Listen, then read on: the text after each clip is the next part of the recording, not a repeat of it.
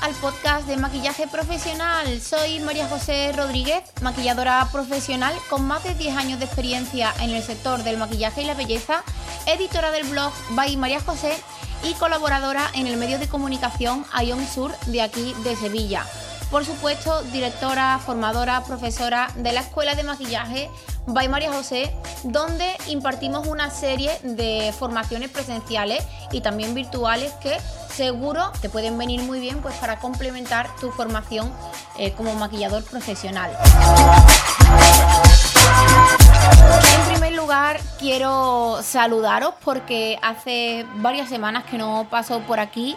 Ya he contado por redes sociales que, bueno, que entre el lanzamiento de los cursos online, Black Friday, la creación del contenido para las clases presenciales que ya habéis visto también por redes sociales que hemos hecho unas clases muy muy dinámicas y chulas, ambientadas en, en la década de los 60.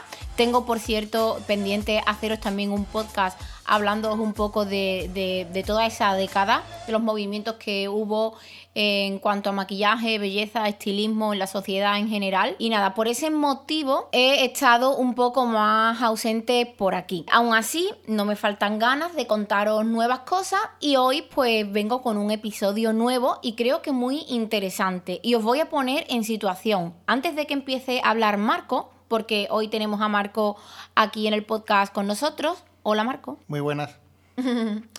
Antes de que él empiece a hablar y no pare, voy a poneros un poco en situación. A ver, una compañera mía eh, de aquí de Araal, Rebeca Clavero, ha creado un grupo de Facebook que no sé muy bien cómo se llama ahora porque no me acuerdo, pero yo os lo voy a dejar en las notas del programa para que podáis entrar y bueno, ahí pues compartir, debatir, eh, dar ideas y ayudarnos uno, unos a los otros. Rebeca abrió un hilo muy interesante en ese grupo hace ya bastantes días en el que no sé si abría un hilo directamente o pedía ayuda o opinión, no lo recuerdo muy bien, pero que me, me encendió la bombilla mm, y esto, esta expresión de encender la bombilla viene muy al caso de hoy. me encendió la bombilla para crearos este podcast y hablaros de lo que ella exponía. Y es que eh, creo que iba a montar un tocador en su estudio de maquillaje o en una sala o algo aquí en Araal y no tenía muy claro qué luces escoger, cómo eh, organizarlas en el tocador y cómo, eh, bueno, como que le faltaba información. Entonces pensé al verlo que era pues un tema muy interesante de tocar aquí, porque sé que sois muchas las personas que os montáis vuestros propios tocadores en casa o vais a casas de clienta y encontráis una mala luz o estáis organizando vuestros estudios de maquillaje. Eh, yo voy a contar aquí un poco mi experiencia personal, que no siempre ha sido buena. He tenido que eh, modificar muchas veces el tipo de luz para encontrar una luz que se adecue y, que, con la que yo me sienta cómoda trabajando y no modifique mucho el acabado del maquillaje. Eh, pero eso lo voy a contar ahora. Y bueno, pues aquí estamos, tanto Marco como yo, para ayudaros en ese este tema. Marco, te cedo el podio. Muy buena. Bueno, pues me alegro estar por aquí de nuevo. Hace tiempo que no, que no vengo. Y bueno, pues nada, comentar simplemente creo que un aspecto que ha comentado que me parece fundamental, sobre todo si somos maquilladoras, porque ya no solamente es, eh, o no, esta información, por así decirlo, nos puede valer para montar nuestro propio tocador, que evidentemente es algo que nosotros solemos, eh, o las maquilladoras suelen hacer con frecuencia, sino que además nos puede dar una idea eh, de que a la hora de maquillarnos eh, veremos que dependiendo de sobre qué luz estamos trabajando puede influenciar incluso en el tipo de maquillaje que estamos realizando. Eh, entonces me parece interesante, ya sabes que el tema de la luz es una de las cosas que me apasiona. Como fotógrafo es algo que estudio en conciencia, porque sinceramente es uno de los temas que más me gustan. Y dado que la fotografía es luz y, y básicamente es el ingrediente principal de la misma. ¿no? Por lo tanto, es bueno que tengamos unos conocimientos básicos, ya que nosotros como maquilladores vamos a trabajar con luz, bueno, pues tenemos que conocer un poquito cómo funciona y qué peculiaridades tiene poder trabajar con una luz, con otra y qué diferencia hay, porque eh, no es lo mismo y veremos cómo eh, no solamente nuestros ojos, sino también nuestro cerebro muchas veces nos engaña para ver lo que no debemos de ver o ver cosas que no están ahí. Muy interesante. Sí, para ello y para esto, concretamente, hemos dejado un post con toda la información que Marco va a ofrecer aquí pues también la vais a encontrar escrita en el blog. Además de escrita, también con diferentes imágenes para que veáis, eh, pues, cómo sería el nivel, no sé si se dice así, pero de pasar de una luz cálida a una luz neutra o a una luz más fría. Marco os ha dejado unos esquemitas muy guapos en el blog, blog eh, eh, ahí lo podéis encontrar. Y bueno, no sé si en el blog o en el podcast. Bueno, barra podcast. Ahí está. Exacto, ahí, ahí. bueno, el caso es que es un artículo que viene bien que reviséis mientras estáis escuchando este podcast, que si, si podéis ir a la página y verlo, porque está reforzado con varias imágenes que es, difícil transmitir a través de audio, así que si lo veis eh, en la página creo que va a ser mucho más interesante. En la primera imagen eh, os he dejado eh, lo que sería la temperatura de color de la luz, que es uno de los, elementos que van a afectar a la hora de, maquillarnos y de hacer nuestro trabajo delante de una luz. En concreto he puesto una fotografía donde podemos ver varios tipos de bombillas eh, que recorren un espectro, por así decirlo, de color que va desde los rojos y naranjas hasta los azules, pasando por en medio por una luz neutra. Bueno, pues básicamente ese tipo de luces que estáis viendo, ese tipo de, cambios de color que veis en las luces, eh, que se puede apreciar perfectamente en esta eh, imagen, eh, son lo que llamamos nosotros fotógrafos temperaturas de color. Es la temperatura que tiene el color de la luz. Y esto afecta o puede afectar directamente a nuestro maquillaje y ahora veremos por qué. Pero lo primero que queremos haceros entender que no todas las bombillas son iguales. Cuando estamos trabajando sobre una luz, tenemos que saber identificar sobre qué tipo de luz estamos trabajando, porque puede tener eh, efectos en nuestro maquillaje, como hemos comentado. Por ejemplo, si estamos trabajando con una luz cálida, que es una luz eh, que normalmente se utiliza en, espacios eh, donde queremos crear un ambiente especial, cálido, eh, por ejemplo, en un salón, una salita, eh, una zona donde nosotros de confort, donde queramos estar o crear un ambiente especial, bueno, pues se suelen poner este tipo de iluminación. Este tipo de iluminación, ojo, porque muchas veces nos la podemos encontrar también en otras estancias no recomendadas para maquillar, ¿vale? Como por ejemplo cuarto de baño, etcétera. Eh, por eso es muy importante saber qué luz estamos utilizando y elegir la correcta. Eh, ¿Por qué? Bueno, porque eh, la luz tiene, en este caso cálida, eh, dominante, tiene una, pequeña dominante, que es un color dominante, de color naranjado, anaranjado, que puede provocar una cosa cuando estamos maquillándonos. Y es que si nosotros estamos bañados por este tipo de iluminación, la iluminación cálida, eh, nos va a pasar una cosa, es que vamos a trabajar y vamos a percibir, eh, nuestro cerebro va a percibir que los colores con los que estamos maquillándonos es, están muy saturados, como que saturan mucho nuestros colores. Y eh, posiblemente cuando salgamos a la calle y tengamos una luz distinta, que la luz de la calle está en torno a los 5500, 5600 grados Kelvin, los grados Kelvin es la eh, la forma de medir la temperatura del color de, una luz. Eh, bueno, pues eh, cuando vayamos a una fuente un poco más neutra, por así decirlo, pues nos encontraremos que esa saturación que antes veíamos en el espejo a la hora de maquillarnos desaparece y podemos salir con un maquillaje mucho más atenuado de lo que nosotros creíamos y estamos trabajando en el espejo. Esto pasa por lo que he comentado antes, porque estamos trabajando con una dominante de color cálida que puede afectar a nuestro trabajo. Por el otro lado, si estamos trabajando con una luz fría, ¿qué te que estás muy guapo. Ah. Estás muy guapo y sabes mucho. Te estoy mirando aquí. que por otro lado, si estamos trabajando con luces frías, que son aquellas luces que tienen una dominante azulada y que vemos eh, que la luz la vemos en nuestra habitación, la vemos bañada por una luz muy fría. Eh, este tipo de, iluminación se suele poner en estancias donde queremos eh, que haya muchísima iluminación, una sensación de luminosidad. Por ejemplo, en espacios eh, como la cocina, etcétera, se suelen instalar este tipo de iluminación.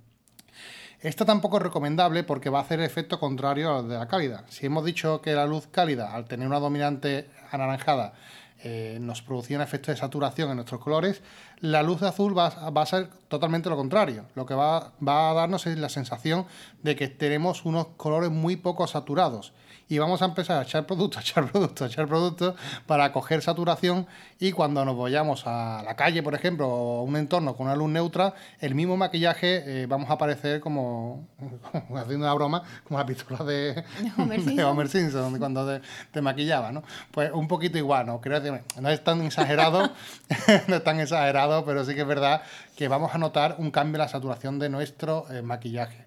Eh, y esto pasa porque la luz azul atenúa nuestros colores y crea esa sensación de eh, menos saturación eh, o menos intensidad de los colores.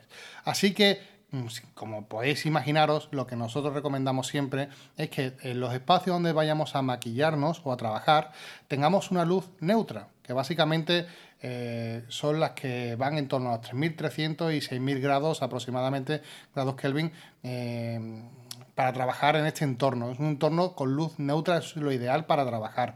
Tenemos luz neutra que tiende un poquito a naranja y luz neutra que tiende un poquito al frío. No pasa absolutamente nada, no hay que obsesionarse, no hay que buscar, oh, que quiero una luz neutra perfecta. Eh, mm, tampoco hay que obsesionarse. Lo, lo, importante es evitar esa sobresaturación tanto en las luces cálidas como la infrasaturación de las luces eh, fría. Así que eh, nuestra recomendación es que nos movamos siempre eh, buscando ese entorno de luz neutra que básicamente es casi una simulación de lo que es la luz del día, que es uno de los entornos donde normalmente vamos a expresar o ver nuestro maquillaje. Esto es interesante, esto es interesante porque ya hemos podido ver o comprobar que según la luz que bañe nuestro maquillaje puede alterar sustancialmente lo que percibimos. Y es que nuestro cerebro tiene una forma curiosa de hacer o de percibir lo que nuestros ojos ven porque eh, tenemos que entender que la sensación de lo que nosotros vemos no es solamente lo que, lo que entra, por así decirlo, por el ojo, la imagen o la luz que entra por nuestros ojos, sino también es la interpretación que hace nuestro cerebro de todo eso, de la iluminación que hay, en la sala, eh, de, las dominantes, etc. Y sobre todo eso, pues proyecta una imagen que nosotros, nuestro cerebro, interpreta. ¿Por qué digo esto? Porque el cerebro también tiende a engañarnos y eh, hay otro aspecto fundamental, no solamente el de, la temperatura del color, eh, que tenemos que tener en cuenta a la hora de montar un estudio de maquillaje, eh, un tocador o trabajar haciendo un maquillaje para, para, nosotros, para nuestras redes sociales, para lo que sea.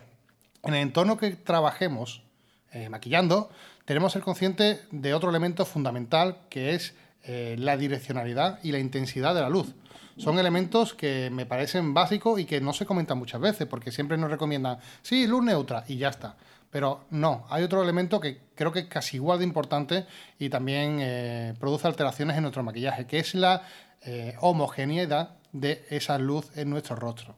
¿Qué quiero decir con esto? Bueno, quiero decir que cuando trabajemos, si trabajamos con una luz neutra, perfecto, eso lo tenemos ya eh, aprendido, debemos, debemos de entender que tenemos que estar con una cantidad, trabajando con una cantidad de luz y una direccionalidad de la luz lo más homogénea posible. Eso quiere decir que no podemos estar trabajando con poca luz. No. Que muchas veces trabajamos con poca luz, porque eso va a afectar también a la hora de, nuestro maquillaje. Pero al igual que afecta tener poca luz, también afecta tener muchísima luz. Entonces tenemos que buscar, como siempre, el término medio, que en el término medio está la virtud, como ya sabemos, ¿no? Entonces, vamos a trabajar con una cantidad de luz adecuada, eh, sin pasarnos de, luminosidad, porque puede provocar brillos en, y en zonas eh, súper exageradas y, vamos, fatal. Y también importante la direccionalidad de la misma. No podemos tener una única fuente de luz, esto es un fallo muy común. Eh, ponemos una sola fuente de luz, por ejemplo, en un cuarto de baño, donde tenemos una luz que proviene del techo, que por muy neutral que sea esa imagen, va a provocar una cosa, y que son las sombras. Y las sombras como veremos, o como vais a ver en, el post, también afectan o pueden afectar a los colores que percibimos a la hora de retocar o de eh, maquillarnos delante de un espejo. Entonces, eh, lo que sí quería hacer mucho hincapié es que aparte de todo lo que hemos comentado hasta aquí, es importante que tengáis una luz que os bañe el rostro por todos lados. Por eso los tocadores muchas veces eh, tenéis la imagen en la cabeza seguramente del típico tocador con tres fuentes de luz, uno que hay arriba y a los lados, ¿no? eh, los tres, por así decir, regletas o barras de, iluminación eh, rodeando, por así decirlo, el espejo. Esto se hace para evitar que en el rostro se creen sombras y eh, maquillar con sombras. ¿Por qué? Porque las sombras también modifican la percepción de los colores.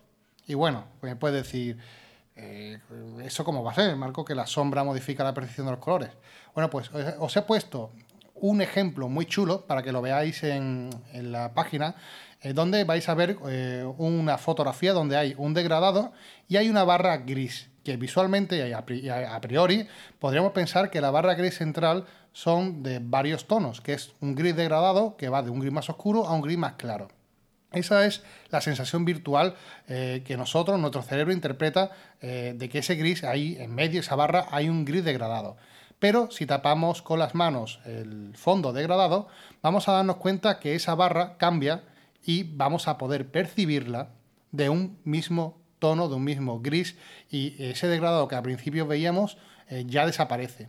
Esto es porque nuestro cerebro nos engaña y nos hace pensar que con la iluminación que tiene alrededor esa barra central modifica los colores o la percepción del mismo. No modifica porque el color es el mismo. El que modifica el color, por así decirlo, o la percepción del color es nuestro cerebro, la interpretación según la luminosidad, la luminosidad y el contraste tonal que tiene eh, a su alrededor. Por eso, cuando estamos maquillando y estamos en un entorno donde nos produce sombra, nos puede cambiar la percepción del color con el que estamos trabajando. Y no es, una, es correcto o no debería ser correcto trabajar en un entorno donde nos genere sombra. Así que si os estáis maquillando en vuestro cuarto de baño con una luz en el techo, con una luz neutra y creéis que lo estáis haciendo bien, eh, os aconsejo que busquéis un espacio donde tengáis una luz homogénea. Normalmente lo ideal es que os venga de frente eh, para evitar este tipo de sombras y eh, trabajar de esta forma que creo que os va a dar muchísimo mejor resultado.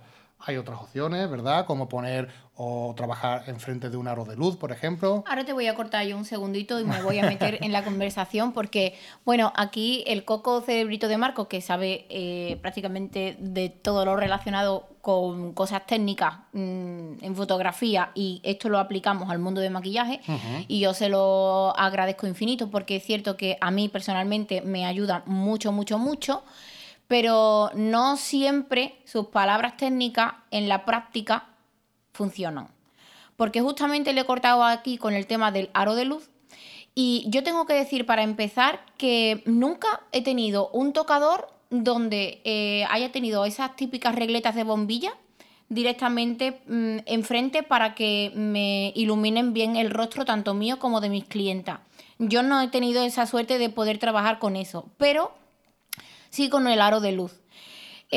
los aros de luz que compramos pues también tienen sus diferentes tonalidades de, mm, de, temperatura, fría, cálida. A día de hoy creo que un aro de luz que compres te viene con esas opciones. Sí, hay opciones que te pueden cambiar la temperatura sin problema. Exacto, viene con esas opciones, pero ¿qué me encuentro yo cuando trabajo o las veces que he trabajado con un aro de luz? Pues que yo no he estado cómoda. Eh, básicamente porque, em, no yo, perdón, yo sí he podido estar cómoda, pero mi clienta no. Porque mi clienta lo que percibe es un fogonazo en su cara mm, potente, porque para ver bien ese tipo de aros, al menos los que yo he podido toquetear, que he tenido y que han tenido otras compañeras, han estado a la máxima potencia para que ilumine bien y luego em, si hacemos vídeos, fotos, pues esto no sirva, pero al fin y al cabo cuando estás tres cuartos de hora, una hora, una hora y cuarto maquillando a una persona con el aro de luz puesto, y esto, de esto sabe mucho Mirella, que me hace muchísimas veces de modelo y ha pasado por las diferentes iluminaciones que he ido probando, termina un poco mareada, la vista rara, eh, en fin, y yo tampoco quiero hacerle pasar a mis clientas ni a mí por ese rato, porque quiero ofrecer un servicio lo más profesional posible y incomodar a mi clienta no es una opción que yo valore. Entonces, ¿qué pasa? Os, pongo, os he puesto el ejemplo del aro de luz, que es lo que yo he tenido enfrente durante un tiempo. Claro, también hay que decir que depende del aro de luz, porque, claro, en mi cabeza eh, mm, claro, el aro de luz es, que lo que hay en tu cabeza, perdón, diferente a lo que lo que hay en tu cabeza no siempre es lo que es asequible para las personas y está en el mercado. Simplemente digo que las opciones que hay, pero quiero decir que, cuando digo aro de luz no me refiero al, típico aro de luz este que se compra en Amazon sí, chino. Sí, unas luces frontales. Eh, quiero decir, no, pero que no es de este aro de, luz chico, de, que es muy chico, con un diámetro bastante chico, no, no, me refiero a un aro de luz bueno, profesional y grande, que evidentemente se puede regular la intensidad de la luz y todo esto, y no es el típico aro de luz que veo en la gente con los stories que, no le cubre ni la cara, porque es muy, demasiado, muy pequeño. demasiado chico. Eso no me refiero, ¿vale? Entonces, eh, evidentemente, el aro de luz no es una solución perfecta. Digo simplemente que es una fuente de luz que lo he puesto como ejemplo simplemente para que la gente entienda que el aro de luz, por ejemplo, te baña por igual todo el rostro de luz, ¿vale? De, que es muy homogéneo. Que eso también se puede, la homogeneidad también se puede conseguir ya digo, con tiras LED en el espejo, es decir, con por ejemplo que lo que tenemos nosotros. Eso es justamente, perdón que te he cortado otra vez, eso es justamente lo que yo quería contar. Porque tanto en el estudio de maquillaje que tengo ahora, como en el espacio donde hacía el año pasado las clases, como en la peluquería, que también las que me seguís de mucho tiempo en Story habéis visto eh, cómo era ese espacio, cómo era la luz y cómo ahí, por ejemplo, eh, siempre trabajaba con luz natural de la calle, porque en la peluquería pues había una ventana, bueno, uno, un escaparate muy grande donde eh, no entraba directamente la luz, sino que entraba una luz rebotada por la fachada de la casa que había enfrente, que era blanca, y ahí estaba el sol todo el día dando y a mí me entraba como de manera indirecta. Y como también tenía cristal, espejos y, y demás, pues se repartía todo la verdad es que bastante bien y ahí estaba muy contenta. Pero como esos más antiguos, pues de eso voy a pasar de haceros explicación. La explicación que os quiero hacer es tanto del estudio que tengo ahora como el, de que, el, que tenía anteriormente. En la iluminación que yo me he encontrado, en los dos, eh, en el segundo, en el que tengo ahora, ha sido un poco intencionada, pero viene un poco eh, como, ¿cómo lo digo? Viene un poco hecha por la experiencia que hayamos tenido en el estudio anterior. ¿Qué quiero decir con esto? ¿Y qué he dicho antes? Que yo nunca he tenido la típica barra de bombillas en el frente ni en el lateral, así como una U del revés. Eso no lo he tenido porque molesta no al que maquilla, sino al que se está maquillando. De verdad que eso molesta mucho. Y para tener esa cantidad de bombilla a un nivel o a una fuerza bajita, eso es prácticamente como no tener fuerza en la luz. Entonces no recomendaría hacer esa inversión. A mí me ha venido muy bien pues tener una luz muy fuerte en el techo, que como bien ha estado diciendo Marco, una luz muy fuerte en el techo te puede crear sombra, pero si al mismo tiempo con el cristal entra una luz desde el lateral como ha sido en el espacio que yo tenía antes como en el que tengo ahora, que entra por la puerta, por las ventanas o por lo que sea, esto hace que la luz se reparta. ¿Qué me pasaba antes que ahora no me pasa? Que por la tarde, que no hay luz, tenía muy mala iluminación y lo pasábamos regular. Ahora es diferente porque tengo un espacio pues mucho más grande y con mm, otro punto de luz de soporte reforzamos como esa luz que, no que viene del suelo, pero sí viene desde el frontal. tenemos una, por así decirlo, unas tirales encima del espejo, a más o menos a la altura de la cabeza, que lo que hacemos es matar las sombras que puedan provocar las otras luces. Pero está no está a la altura de la cabeza, está como unos 20 centímetros por encima y esa luz no está directamente enfrente de los ojos. Molestando. Porque es lo que molesta. Eh, a mí me gustaría también eh, invitaros a que estéis atentas a, mis stories en los próximos días porque voy a hacer un vídeo allí en el estudio de lo que os estoy comentando aquí para que vosotros lo tengáis en cuenta. ¿Con esto qué quiero decir? Yo quiero tirar por tierra un poco el, todas las personas que tienen un tocador con sus bombillas así todas chulas de frente y demás. Evidentemente no. Porque mm, además tener un tocador así, creo que ha sido mi sueño desde el principio. Pero, porque lo he querido siempre. Está en el ideario, ¿no? De, toda persona, ¿no? Que le gusta el maquillaje un poco. Sí, además tú sabes que hemos ido a Ikea varias veces, hemos visto, luego me ha parecido caro porque, bueno, las bombillas no son del todo baratas, aunque hay muchas posibilidades, pero yo quería desde un primer momento tener un tocador así Y ahora, a día de hoy, me alegro de no tener un tocador así.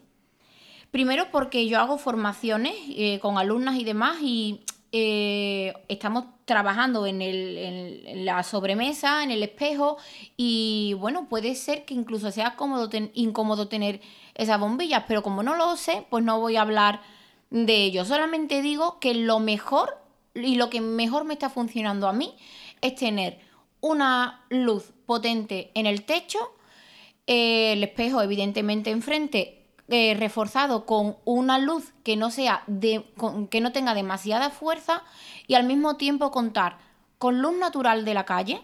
Esto para mí es muy muy importante. Eh, y tengo la suerte de poder contar con luz de la calle y cuando va cayendo las 6 de la tarde o así en invierno que pues que ya no hay luz en la calle tengo como eh, dos puntos de luz que, miran hacia el espejo y que me reparten o hacia el espejo o hacia las modelos, es, igual. Pero eso me hace repartir la luz pues por toda la sala a la altura de, las caras. Entonces esto me quita la sombra. Yo creo que es un poco lo que está comentando, un poco lo que he comentado antes con la temperatura del color, de que si es neutro cálido o neutro frío, que la gente que no se tiene que obsesionar para buscar un neutro perfecto, creo que esto es exactamente lo mismo, que no tenemos que obsesionarnos con que sea 100% homogéneo, O sea, en plan, no es que tiene que ser perfecto y necesito una luz en un lado, en otro, en otro lado, otro lado, luz arriba. Te quiero cortar otra vez, perdón. Bueno. Mirad, es que, mirad, desde, mm, si habéis estado, por ejemplo, las que sois de Sevilla, en otras ciudades no lo sé pero las que sois de Sevilla, si habéis estado, si habéis estado en el centro comercial Lago, vais a ver que cuando pasáis por la puerta de la tienda Primor, que tiene una luz en plan. Sé por alguna empleada que incluso la gente se queja. Pero si vamos por eh, el frente, no dentro de la tienda, si vamos por frente, vemos desde fuera, ostras, qué guay, qué, de luz, qué, qué, mm, qué blanco todo eso es lo que se ve desde fuera. Pero luego cuando entras en la tienda y está esa luz, realmente mm, yo puedo deciros por mi experiencia y por lo que he hablado con otras compañeras, creo que Marco, tú sabes de lo que estoy hablando o no. Mm, estoy intentando imaginarme. Ah, no, pero tú sí, tú has estado conmigo en Lago y has visto la tienda Primor con las luces blancas, azuladas, esa que tiene en plan y con un montón de fuerza. Radiactiva, pero no me acuerdo. No me, ah, no, se acuerda. Pues nosotros hemos estado allí e incluso lo hemos hablado. Ahí hay tal cantidad de fuerza de luz que es hasta incómodo. Claro, pero creo que es, lo que estamos hablando, ¿no? De que yo creo que lo ideal es buscar Os invitaría a que pasaseis. Ahora con el COVID y demás, pues no sé cómo tenéis esto de la movilidad y todas estas historias, pero si tenéis la oportunidad, fijaros, esa tienda sé que lo tiene. Puede ser que otros, otras tiendas Primor también. Lo, yo creo que la, idea básica es eso, que os quedé con buscar el equilibrio entre eh, la temperatura, la adicionalidad y la cantidad de la luz, ¿vale? Si conseguís dominar estos tres elementos, vais a conseguir un, aspecto, un espacio de trabajo donde trabajar cómodamente y con muy buenos resultados, ¿vale? Sin tener grandes modificaciones, etcétera.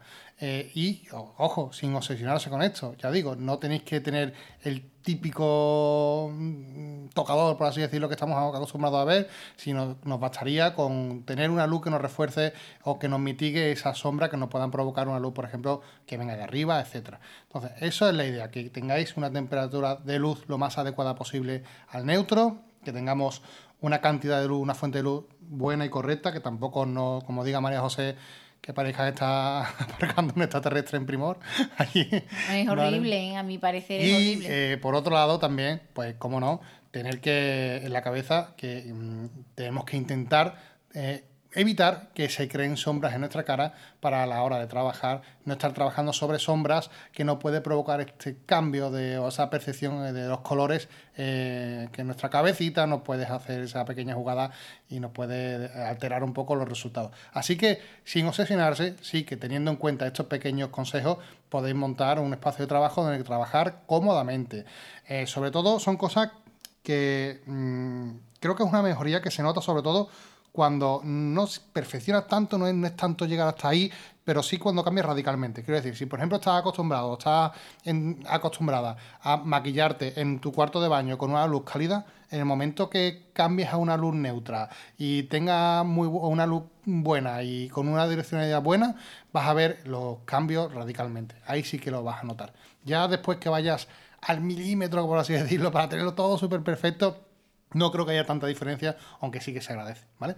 Pero bueno, hasta aquí un poquito el, podcast de hoy. Sí, para mí mi recomendación y lo, y lo, ideal es, pues en el sitio donde vayáis a colocar vuestro tocador haya una fuente de luz natural, de luz de la calle, una ventana. Para mí esto es de verdad que es muy importante. A día de hoy es con lo que más cómoda trabajo. Eh, eso es lo más importante y es que teniendo eso y un soporte y un foco de luz que te asista y que te ayuda, todo lo demás a mí me sobra. Yo tengo pero que, decir y puntualizar también, porque quiero puntualizarlo porque se puede malinterpretar o se puede ah, mm, em, llegar a no entender correctamente que cuando María se dice una habitación con una ventana, con una fuente de luz natural, por así decirlo, podemos conseguir lo mismo con luces. Quiero decir, la luz neutral precisamente imita la luz del día. Eh, lo que quiere decir María José es que si tenemos una habitación que encima tiene luz natural bonita, y digo, es un puntazo. Claro, es un puntazo. Recalco esto porque sé que es lo que ella quiere decir. Porque si eh, un error muy típico que puede pasar si escuchas este podcast y, escuchas solamente ese trozo y te puede llevar a engaño es que mm, Ah, pues me tengo una ventana y me voy a poner a maquillar al lado de la ventana. No. No, pues si está nublado ese día no te maquilla. No, no, no, no y si hace un solazo tampoco. Porque, tampoco, ¿verdad? Claro, porque eh, cuando entra una luz muy fuerte por la ventana, nos va a provocar un cambio de luz muy fuerte entre la luz que tenemos en una parte del rostro o en otra. Entonces, eh, por eso digo la direccionalidad de la luz que hay que tenerla muy en cuenta.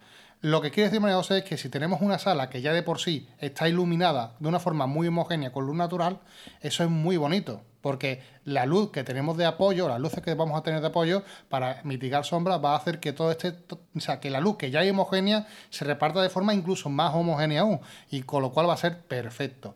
¿Vale? Eso es lo ideal. Cuando no tengamos luces de la calle, porque o no tengamos ventanas, o no, por lo que sea, eh, por ejemplo, estamos trabajando de tarde y no hay sol ya, o de tarde noche, no pasa nada porque para eso tenemos la luz y por eso eh, deberíamos de coger luz neutra y con direccionalidad, con una direccionalidad homogénea y en una buena cantidad para, eh, evidentemente, emular esa luz que normalmente podemos encontrarnos en la calle. Una pregunta última, porque lo he leído varias veces, no sé si la puedes responder o no. Muchas de las niñas y esto no lo he leído en ese grupo de Facebook que os cuento, pero sí que creo que lo he visto por Instagram, en conversaciones y demás. Muchas de las niñas tienen ese típico tocador de bombillas y lo que hacen es para conseguir esa luz neutra comprar X bombillas de luz cálida y X bombillas de luz fría. ¿Esto está bien? ¿No está bien? ¿Tú lo recomiendas? ¿No lo recomiendas? Porque esto lo suele hacer mucha gente y no sé realmente si lo que queda es un batiburrillo de color o, o qué.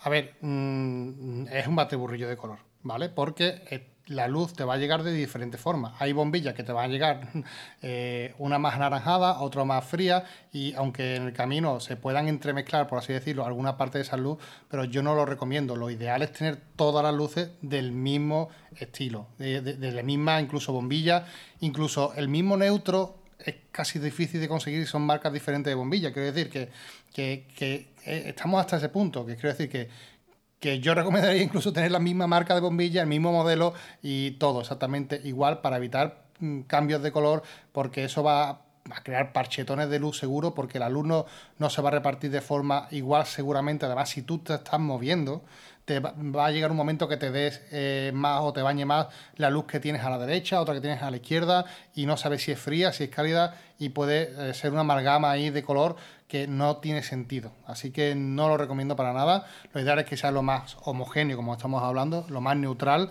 y evidentemente hacer mezclas de colores así raras. A ver, para tema artístico, fotografía y cosas de esas sí, pero para maquillarse no.